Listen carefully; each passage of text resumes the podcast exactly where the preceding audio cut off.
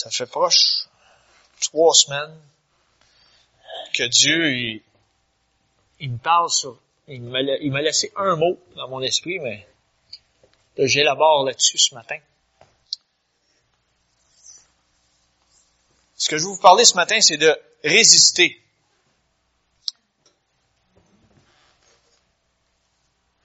Dieu nous demande à chacun d'entre nous, en tant que croyants, il faut résister. Vous allez me dire, résister à quoi? Il faut résister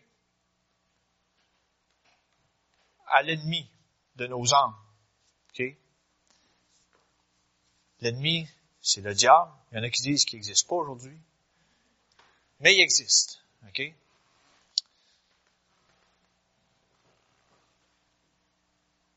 Auparavant, l'ennemi était proche de Dieu, il était même près de Dieu, il était très près de Dieu. C'était le directeur de louange. C'était un ange, on l'appelait Lucifer.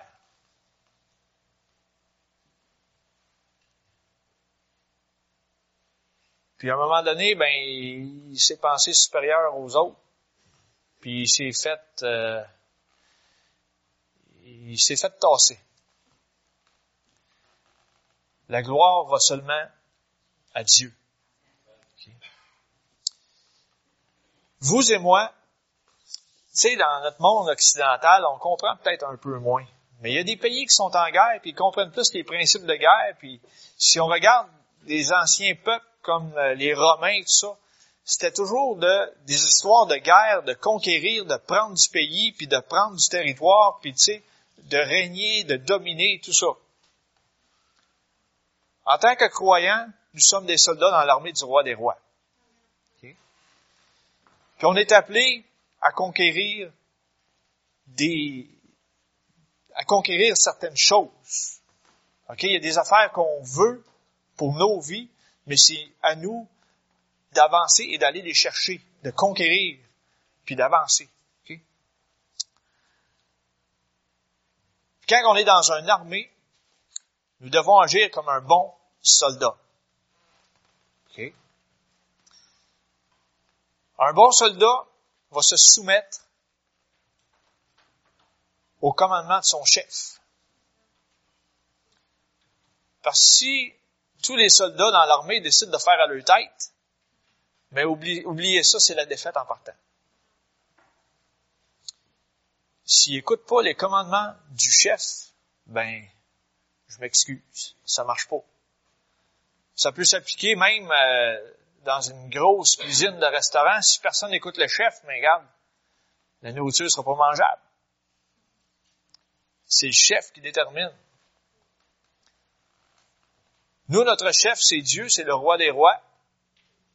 Puis on doit écouter ses ordres. Puis le chef nous demande de résister.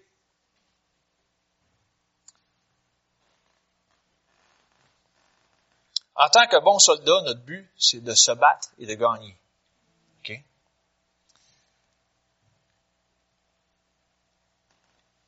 Il nous faut, en tant que soldat, résister à l'ennemi et il va fuir devant nous. Je veux qu'on tourne ce matin dans Jacques 4, verset 7.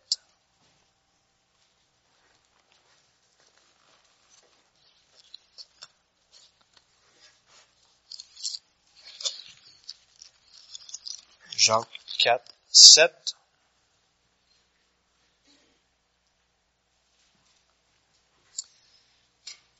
Premièrement, le début du verset nous dit, soumettez-vous donc à Dieu. Ça, ça veut dire quoi? On a bien de la misère avec le mot soumettre aujourd'hui. On a-tu de la misère avec ça? Surtout dans ce monde occidental où tout est permis. La soumission n'est pas comprise. Mais j'aime bien décortiquer le mot soumission. Je ne parlerai pas trop longtemps de ça ce matin, mais je vais prendre le temps d'en parler. Soumission, j'aime bien le, séparer en deux. Tu es sous la mission de quelqu'un. OK? En étant sous la mission de quelqu'un, si la personne au-dessus de toi se trompe, mais c'est elle qui a des comptes à rendre, pas toi. Fait que si je sais pas moi, euh, ton patron décide de faire telle chose, tu es sous sa mission, tu agis selon ce qu'il te demande, mais s'il se plante, mais regarde, c'est lui qui va récolter les coups. Euh, il va se faire, euh, sais, il va récolter l'erreur. Ça nous dit, soumettez-vous donc à Dieu. Tantôt, je parlais d'obéir au chef. La première des choses, si on veut que l'ennemi fuit devant nous, faut obéir au chef. faut obéir au commandant. faut obéir à Dieu, à ce qu'il nous demande. Des fois, il y a des choses que Dieu nous demande, puis on hésite, puis on décide de ne pas le faire. Puis à un moment donné, on se plante, puis royalement. Puis là, à un moment donné, à force de se planter, des fois, des fois on apprend après la première fois. C'est correct. Mais des fois, ça prend deux puis trois fois pour se plante. Ah, pourquoi encore? Puis à un moment donné, Dieu nous fait réaliser que, hey, tu t'es pas soumis à ce que je t'ai demandé la première fois. Demande-toi pas pourquoi tu te plantes deux, trois, quatre fois en ligne. Je t'ai demandé ça. Fais-le. Tu sais, c'est comme le logo de... J'ai une image dans ma tête, là. C'est comme le logo des souliers Nike. Just do it. Faites-le. faites-le seulement. Faites-le. Dieu te demande ça, fais-le. Point. Pas de discussion. Quand un soldat dans une vraie, dans une armée ose défier le chef, mais souvent, il, il va baisser de grade. Il va être tassé.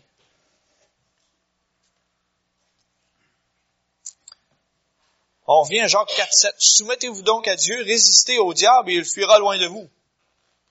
Ah.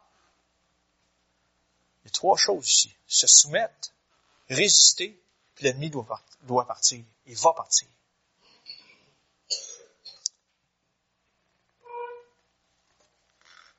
Je vais vous, je vais parler un petit peu des tactiques que l'ennemi aime se servir. L'ennemi, le diable, il veut jouer avec nos pensées.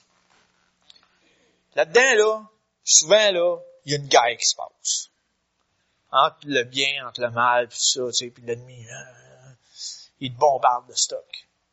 Puis si ça marche pas rien que là, il se sert de d'autres choses. Il peut se servir de euh, plein d'affaires, télévision, radio, n'importe quoi, regarde, euh, Internet. Tu sais, il va toujours créer quelque chose pour qu'il y ait tout le temps un combat là-dedans. L'important, je dis pas que la, télé, la radio, l'Internet, c'est mauvais. Il y a des bonnes choses, il y a des mauvaises choses, c'est dans tout. Mais l'ennemi, il veut créer un combat dans tes pensées. Mais tes pensées doivent être renouvelées selon la parole. Puis de un, il faudrait passer plus de temps dans la parole que dans les trois autres choses que j'ai énumérées tantôt. Internet, télé, radio, whatever. Puis plus qu'on se nourrit de la parole, mais plus que quand on voit ces choses-là, bah, on rejette, on rejette, on rejette. On fait plus que rejeter, on, euh, un terme informatique, on supprime, on délite, on supprime, on enlève. Plus qu'on est imprégné de la parole. Fait que plus qu'on s'imprègne dans la parole, plus qu'on est capable de résister. Puis je l'ai déjà dit, je le dis encore, c'est important. Je vous demande, je vous demande pas ce matin de lire 50 chapitres par jour dans votre Bible. Ça, ça marche pas. Si tu en lis 50 puis tu retiens rien, ça vaut zéro. Si tu fais juste lire un verset puis tu le retiens pour la semaine, ça vaut quelque chose. Si tu en lis deux puis tu retiens les deux au bout de la semaine, c'est encore mieux. Mais c'est pas la quantité, c'est la qualité. Puis des fois, là, c'est pas plus facile pour moi de la lire que pour vous de la lire. Des fois, on lit quelque chose, puis c'est comme, ouais, ça me dit rien, ça. Ça me dit rien. Puis à un moment donné, il y a un verset qui te saute aux yeux. Ou bien qui part de là, puis qui descend là. Puis là, ça devient une révélation pour toi. Ça devient quelque chose que tu vas t'appuyer dessus, que tu sais que tu peux compter sur Dieu, qui va agir en ta faveur, qui va pourvoir à tes besoins, tu le sais, que tu le sais, qu'il se passe quelque chose avec ce verset-là. Puis celui-là, ce verset-là va peut-être te suivre le restant de tes jours. Puis je suis sûr qu'il va te suivre le restant de tes jours parce que ça t'a touché une fois dans un besoin particulier.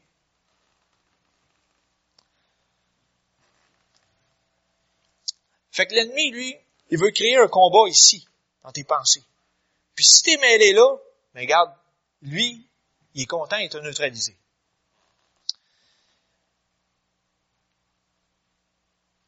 Il faut cerner l'ennemi, faut lui, faut le, faut lui commander de partir. Parce que lui aussi est soumis, il marche par autorité dans son royaume. Il envoie ses, ses petits, euh, ces petits démons, là, puis ils envoient un l'autre, là. Avec le tiers des anges qui étaient déchus avec lui, ils les envoient à droite par à gauche, puis ouais, euh, va venir à Bisbee là, toi, va-t'en là-bas, toi, va-t'en là-bas, ta, ta, ta, Ils marchent par autorité. Dans le royaume de Dieu, on est un soldat du roi des rois, on marche avec l'autorité du roi des rois, puis on a le droit de lui dire de reculer. Lâche ça, touche pas à ça, va-t'en. On commande. On fait pas juste dire, il touche pas à ça. Non, ça marchera pas, ça. Faut se fâcher contre lui, là. Ça, on peut avoir une sainte colère contre l'ennemi. C'est correct, ça.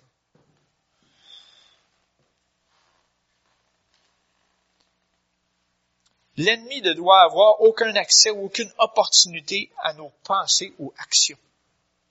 OK? Pour illustrer ce point, j'aimerais qu'on aille dans Éphésiens 4, verset 27. Éphésiens 4, 27.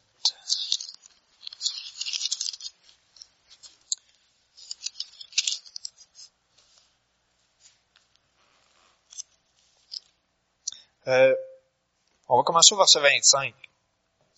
C'est pourquoi renoncez aux mensonges et que chacun de vous parle selon la vérité à son prochain, car nous sommes membres les uns des autres. Si vous vous mettez en colère, ne péchez point, que le soleil ne se couche pas sur votre colère, et ne donnez pas accès au diable, que celui qui dérobait ne dérobe plus, mais plutôt qu'il travaille en faisant de ses mains ce qui est bien, pour avoir de quoi donner à celui qui est dans le besoin. Euh, verset 29, qu'il ne sorte de votre bouche aucune parole mauvaise, mais s'il y a lieu, quelques bonnes paroles qui servent à l'édification et communiquent une grâce à ceux qui l'entendent. Wow. Verset 27. Je l'ai dit tantôt, juste dans mes mots à moi, mais faut pas donner accès au diable. Quand on voit qu'il y, a quelque chose qui est contraire à la parole, qui veut rentrer dans nos pensées, faut tout de suite faire, faut tout de suite la rejeter. Faut faire comme un siège éjectable, tu sais, faut peser sur bouton, paf, faut que ça parte. Faut que ce soit aussi rapide et automatique que ça. Faut que, ou pareil comme euh, un parachute qui se déclenche, tu pèses sur un bouton, fou, le parachute va ouvrir. Mais la même chose pour les pensées que l'ennemi veut mettre, faut tout de suite la rejeter faut pas y laisser prendre racine, faut pas y laisser prendre place.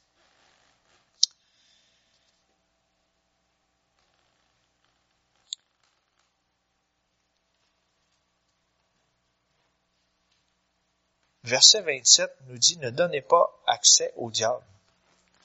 Donner accès au diable, je peux l'illustrer comme ça, c'est autant que l'ennemi veut mettre soit le pied dans la porte, mais avant de mettre le pied dans la porte, lui, il va mettre, il va pousser dans la porte, puis il va essayer de, rentrer, je sais pas moi, euh, un petit couteau, ou un bout de crayon, ou, tu sais, il va essayer de l'ouvrir, la porte, il va forcer. Il va pousser. Puis à un moment donné, quand il a rentré un objet, mais là, il essaie d'en rentrer un deuxième, il essaie d'en rentrer un troisième. ensuite, il met le pied dans la porte. Puis là, il pousse encore, puis il veut rentrer au complet. Mais il faut pas y donner accès faut barrer la porte à double tour. faut mettre deux cadenas des fois. Parce qu'il pousse. Il insiste. Il lâche pas. C'est sûr qu'ils se toujours les mêmes vieilles tactiques, mais c'est à nous de, reconnaître ces tactiques, de résister. Ça nous dit qu'ils vont fuir loin de nous.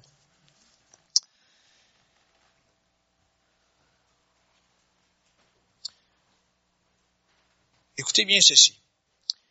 L'ennemi, il veut semer la peur qui te fait douter et qui te rend incrédule, ce qui paralyse ton progrès. Je le répète encore. L'ennemi veut semer la peur qui te fait douter et qui te rend incrédule, ce qui paralyse ton progrès. Ça, c'est son but ultime. Okay? Il veut pas qu'on avance, puis il veut pas qu'on partage ce qu'on a reçu. Point. Dieu, lui, c'est tout le contraire. Dieu veut sommer la confiance qui te permet de croire, qui te fait croire et qui augmente ta foi, ce qui te rend actif pour son royaume. Je le répète encore. Dieu veut semer la confiance qui te fait croire et augmente ta foi, ce qui te rend actif pour son royaume. C'est tout le contraire. J'ai quatre mots-clés là-dedans dans, chacune des phrases. L'ennemi, lui, veut la peur. Il veut semer la peur. Dieu veut semer la confiance. Le contraire de la peur, c'est la confiance. L'ennemi, il veut te faire douter. Le contraire de douter, c'est de croire quelque chose. Puis l'ennemi veut que tu sois incrédule à ce qui est écrit dans la parole. Mais Dieu veut que tu sois, veut augmenter ta foi parce que de ce que tu lis dans la parole. Puis l'ennemi, quand il a tout fait ça, la peur, le doute, l'incrédulité, tu es paralysé, tu n'avances plus. Mais si Dieu sème en toi la confiance de croire en lui, ça augmente ta foi et ensuite tu deviens actif dans son royaume. L'ennemi veut vraiment pas que tu sois actif pour son royaume. Il veut te paralyser avant le temps, spirituellement parlant. Il sait que son temps est court. Puis il va essayer par maintes choses de nous paralyser. Mais il faut savoir le reconnaître. Il se pense peut-être astucieux, mais Dieu est plus grand que lui. Dieu était là avant lui.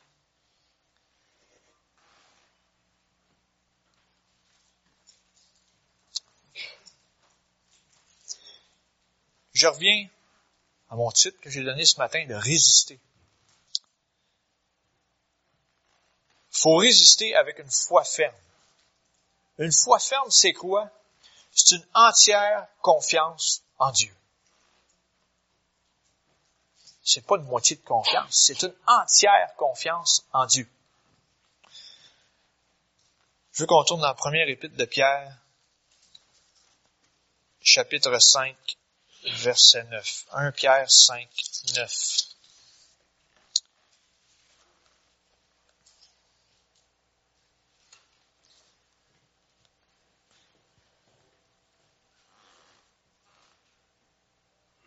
Euh, je vais commencer au verset 8.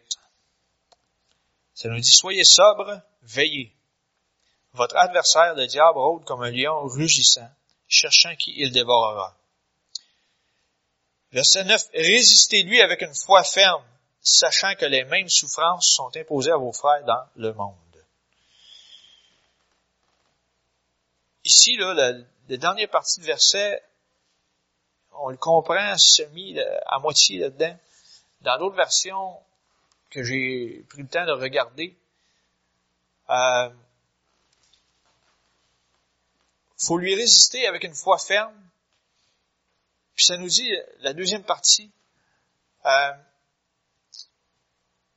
sachant que les mêmes souffrances sont imposées à vos frères dans le monde.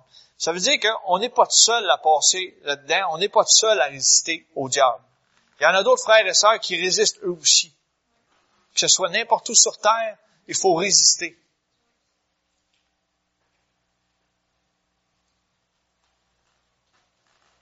On n'est pas seul là-dedans. Tous ceux qui sont croyants, qui sont enfants de Dieu, doivent résister. Puis ça arrive peu importe où tu es sur cette planète Terre.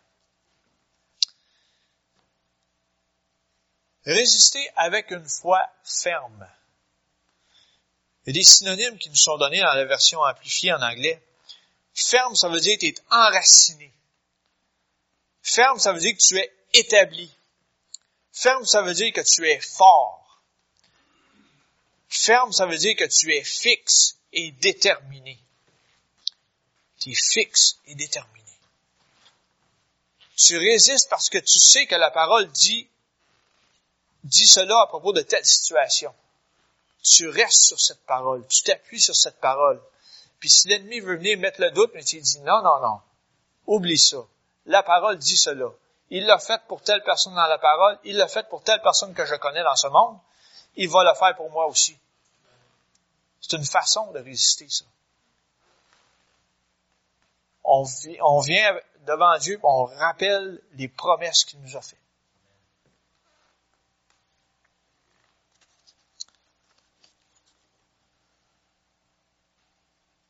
Il y a une façon de résister. Ben, il y a plusieurs façons de résister.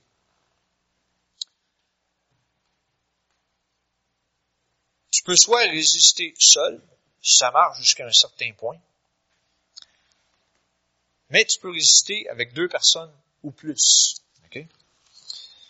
J'aimerais qu'on retourne dans le livre d'Ecclésiaste. C'est tout de suite après les Proverbes. Ecclésiaste chapitre 4, verset 9.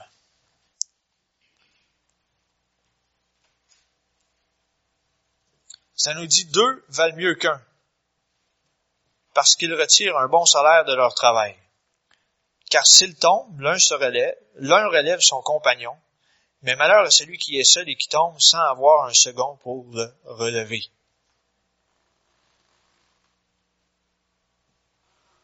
Parfois, ça se peut qu'on passe dans une pause plus rough, plus difficile.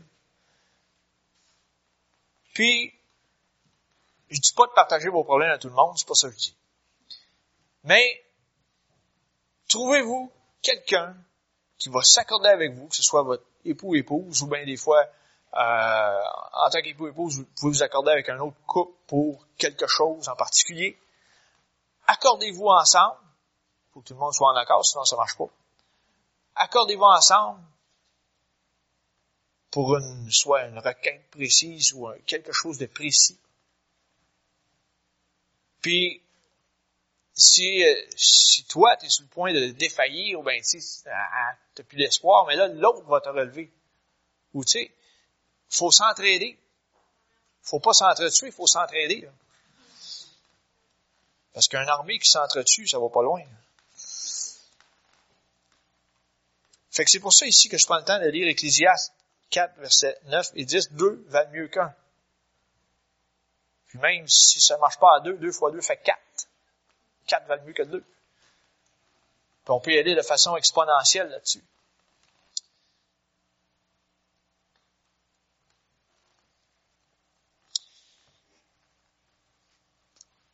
J'ai sorti quelques images ce matin.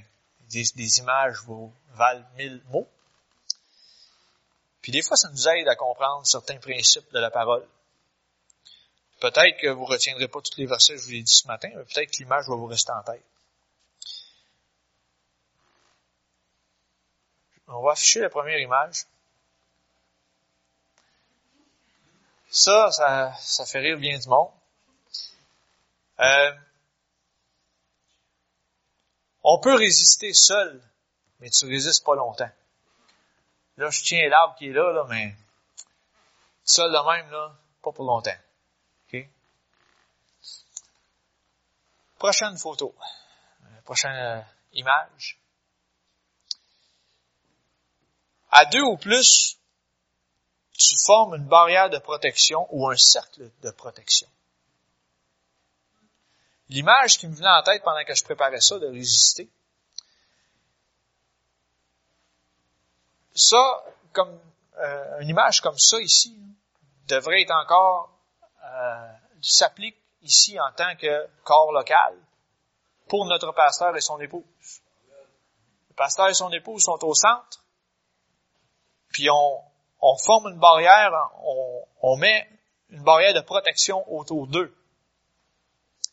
Ça l'empêche l'ennemi d'approcher, puis de cibler, puis de vouloir détruire. OK? Ça peut s'appliquer dans une situation de vos vies, vous vous accordez avec 4-5 personnes, puis regarde, on s'accorde, puis on sait que Dieu va agir, va intervenir dans cette situation-là. On forme une barrière de protection. La barrière de protection elle pourrait être encore plus forte que ça, que l'image que j'ai là. Quand les gens font un cercle autour et se tiennent par les coudes. Les coudes, c'est encore plus fort. On est plus proche, puis c'est plus fort. C'est un maillon plus fort que juste les mains. Mais ça avec les coudes, on ne l'a pas trouvé sur Internet. Je vous l'ai dit, il y avait des bonnes choses sur Internet. OK. Euh, on va afficher la troisième. Ici, ils sont par les épaules. C'est encore un autre signe de force. Il y a quelqu'un au milieu, mais il est protégé par tous les autres qui sont autour. Comme corps local, ça devrait être ça qui s'applique. Je dis bien ça devrait, ça s'en vient.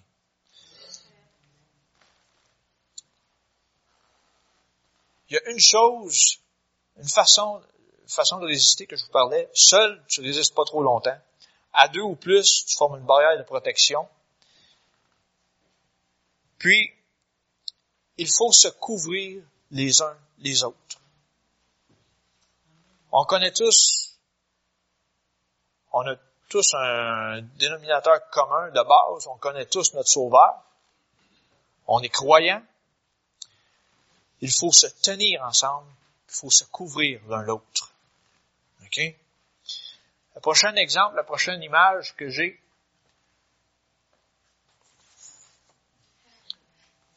c'est une photo, en tout cas une image qui est prise par rapport à les Romains, la façon qu'ils combattaient. Ils formaient une tortue qu'on appelle avec leur bouclier. Ça, ça avance moins vite, mais ça avance tout le temps.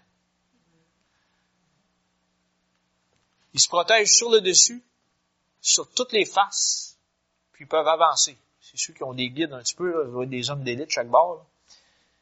Puis en plus, vous remarquez sur le dessus, il y a des lances sur le dessus. Sais, fait peu importe ce qui arrive, ils sont protégés de tous bords, de tous côtés. Fait que quand on prend le temps de se tenir en tant que corps de Christ, là, le bouclier avec lequel tu te protèges, mais tu t'en protèges d'autres aussi. Il y en a qui ont mis le bouclier sur leur tête, d'autres qui ont mis des boucliers à l'avant. Ils sont tous protégés, ceux qui sont à l'intérieur de ça.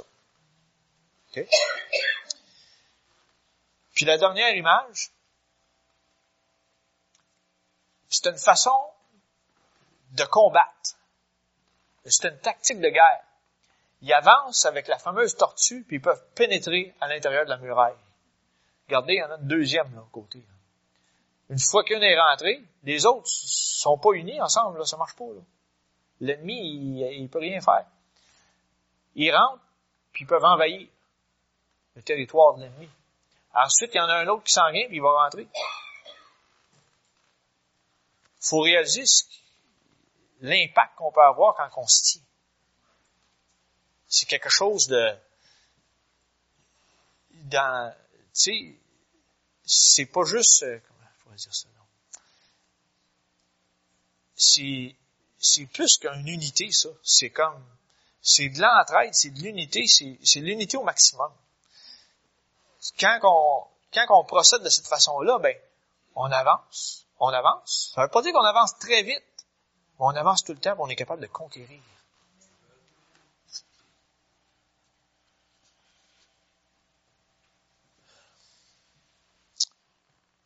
Pendant le combat, pendant qu'on résiste. OK?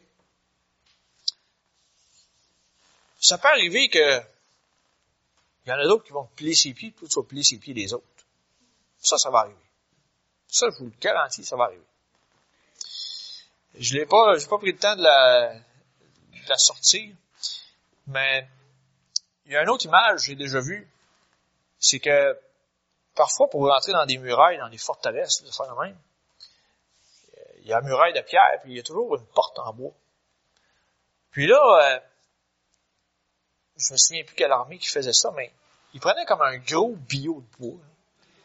Puis là, bang, bang, bang. Puis là, il défonçait la porte. Il faisait aller de bio comme ça pour vraiment ouvrir puis créer une brèche. Dans le corps de Christ, c'est la même façon. On veut ouvrir une brèche dans le territoire de l'ennemi, mais il faut être en synchronisme. OK? Au début, c'est pas évident. Tu sais, un gros bio, là, un pied de diamètre, là, puis t'essayes un pied de diamètre à un bout, mais à l'autre bout, il est plus gros que ça. Puis là, bang, bang, bang dans la porte. Jusqu'à temps que ça défonce. Au début, là, c'est pas évident, là. Tu vas peut-être, celui qui t'en arrière de toi, tu vas y piler sur le pied. Puis peut-être que l'autre qui est en avant de toi va te plier sur le pied. Ben voyons, marche contre voyons, hein, tu sais. On se met à chialer contre l'autre. Et quand on se met à chialer contre l'autre, puis on s'arrête sur l'autre qui nous a plié sur le pied, mais ça l'empêche d'avancer, puis de défoncer, puis de créer une brèche.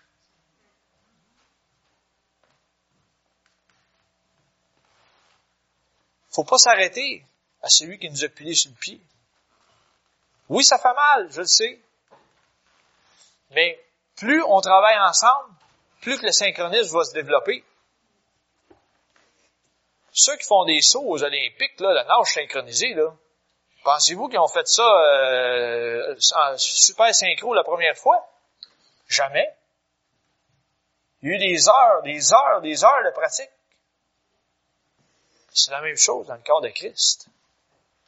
On est là pour s'entraider. Oh oui, t'as pilé sur le pied. Pas grave, continue, on avance. Notre but, c'est ça. C'est pas le pilage sur le pied.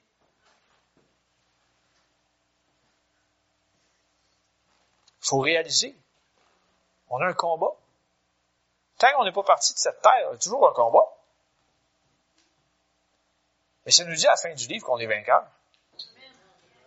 C'est ça le but. Le but, c'est que nous sommes vainqueurs.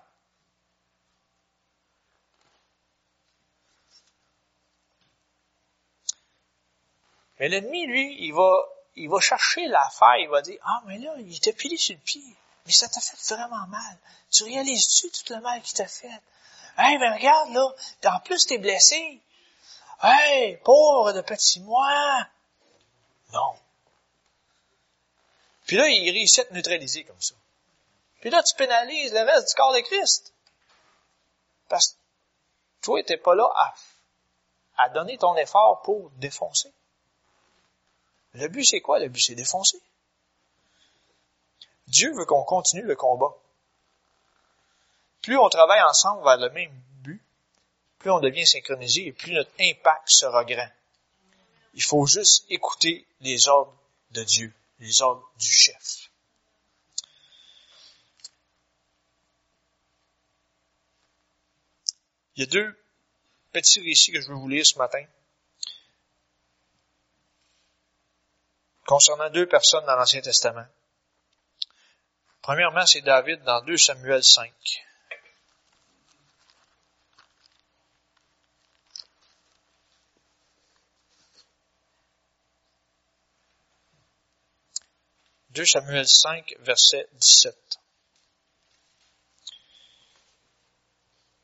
Les Philistins apprirent qu'on avait loin David pour roi sur Israël et ils montèrent tous à sa recherche. David, qui en fut informé, descendit à la forteresse.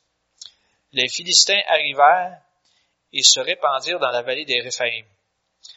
David consulta l'Éternel en disant, Monterai-je contre les Philistins? Les livreras-tu entre mes mains? Et l'Éternel dit à David, Monte, car je les livrerai car je livrerai les Philistins entre tes mains. David vint à Baal-Pératim, où il les bâtit. Puis il dit à l'Éternel, puis il dit, l'Éternel a dispersé mes ennemis devant moi, comme des eaux qui s'écoulent. C'est pourquoi l'on a donné ce nom, à ce lieu le nom de Baal Pératim. Ils laissèrent là leurs idoles et David et ses gens les emportèrent. Verset 22. Les Philistins montèrent de nouveau et se répandirent dans la vallée des Réphaïm. David consulta l'Éternel. Avez-vous vu ici, là? à deux reprises, à chaque reprise. David, avant de monter vers l'angaille, a consulté l'Éternel. Est-ce que c'est ça que tu veux, c'est qu'est-ce que tu veux? Il est allé consulter le chef. David consulta l'Éternel, verset 23, et l'Éternel dit, tu ne monteras pas, tourne-les par derrière, et tu arriveras sur eux vis-à-vis des mûriers. Quand tu entendras un bruit de pas dans les cimes des mûriers, alors hâte-toi, car c'est l'Éternel qui marche devant toi pour battre l'armée des Philistins. Ah. Voyez-vous, il s'est battu deux fois. Puis il y a deux tactiques différentes. La première fois, le chef il a dit, OK, vas-y, fonce puis je vais te donner la victoire. Puis l'ennemi s'est répandu comme de l'eau, il peut couler, puis il peut s'en aller. La deuxième fois, il a dit, non, tu fonces pas. Tu passes par en arrière, tu prends un raccourci, tu, tu vas les surprendre par ailleurs. Ah! Des fois, nous autres, on va dire, ouais, mais la première tactique a marché, mais pourquoi on prend pas la première? C'est assez québécois, ça.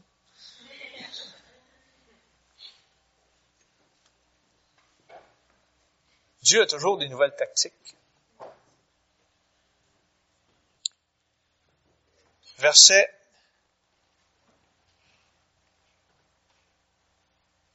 verset 25. Euh,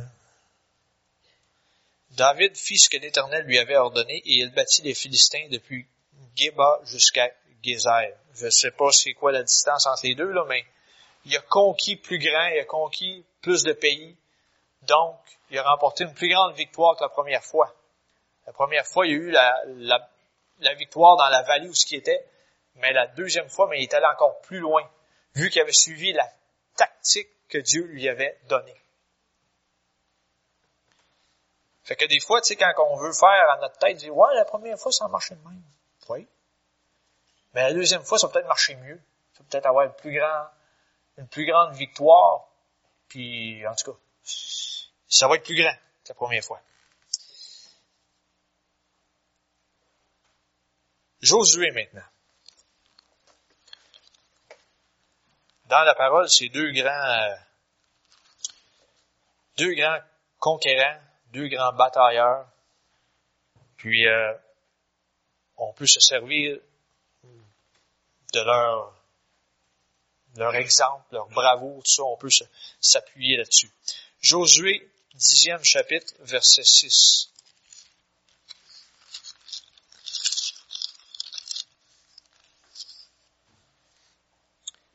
Josué 10, 6.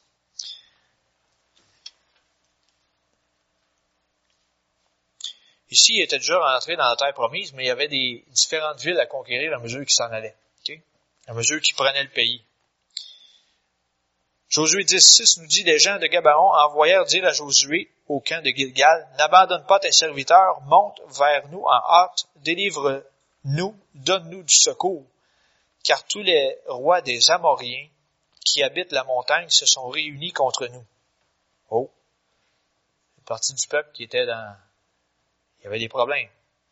Josué monta de Gilgal, lui et tous les gens de guerre avec lui et tous les vaillants hommes. L'Éternel dit à Josué, ne les crains point, car je les livre entre tes mains, et aucun d'eux ne tiendra devant toi. Oh, c'est quelque chose. Il a dit, je t'assure que tu vas avoir la victoire. Wow. Parfois, Dieu peut nous dire ça. Es d'une passe difficile, mais je t'assure que tu vas avoir la victoire. Tu sais, on a trois façons différentes ici qu'on vient de voir. Deux avec David, puis une ici avec Josué. Verset 9. Josué arriva subitement sur eux, après avoir marché toute la nuit depuis Gilgal.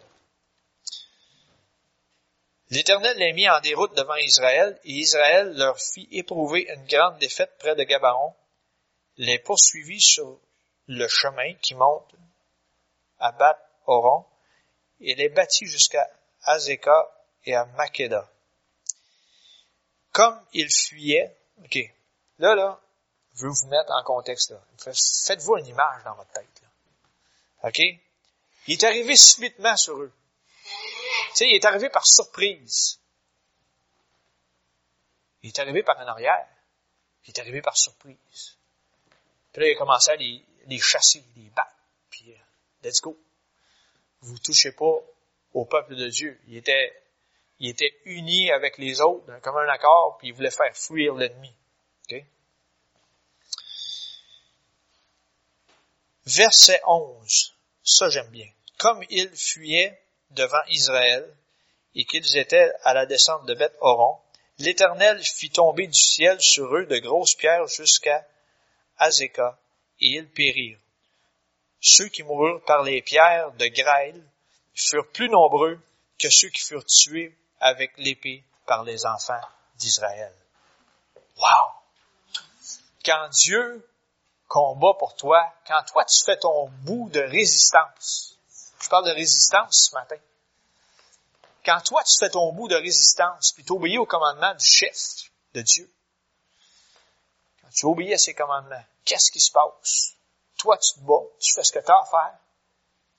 Ensuite, Dieu, il voit ta fidélité, il voit ta, détermination, il voit que tu crois, il voit que tu, tu sais, tu avances, même si c'est pas facile. Puis là, Dieu décide d'intervenir en ta faveur.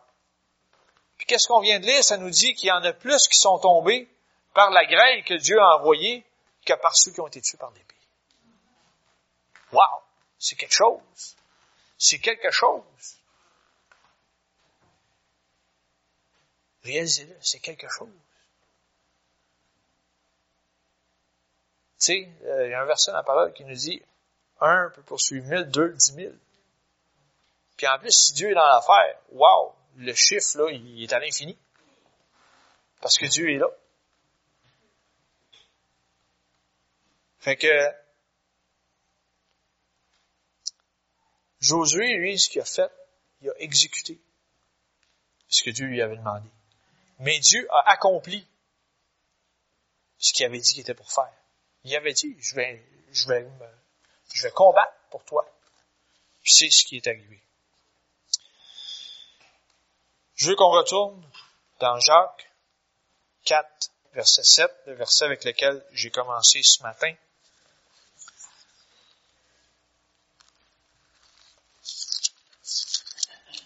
Jacques 4, 7. Soumettez-vous donc à Dieu, au chef des chefs. Résistez au diable et il fuira loin. Fait que ce matin, peu importe ce qui se passe dans votre vie, ce que vous traversez, je vous invite et je vous, je, veux plus que vous inviter. Allez-y, résistez. Okay? Résistez. Puis vous allez voir de grandes choses se passer dans vos vies personnelles, dans la vie de cette église locale, dans cette ville tout entière, dans ce, dans ce Québec, qui est à l'intérieur du Canada, dans ce pays, il va se passer quelque chose. Mais il faut se tenir, il faut travailler ensemble, il faut résister. Oui, parfois on a l'impression qu'on n'avance pas, on a l'impression d'être une tortue romaine qui avance. Fou, fou, fou. Mais ils sont synchronisés. Ils avancent tout le temps. Fou, fou. Puis à un moment donné, ils passent par de sa muraille. Puis là, il se passe quelque chose le pays est conquéri. Fait que ce matin, je vous encourage, résistez. Résistez et il fuira loin de vous. Amen. J'inviterai à vous lever en terminant, s'il vous plaît.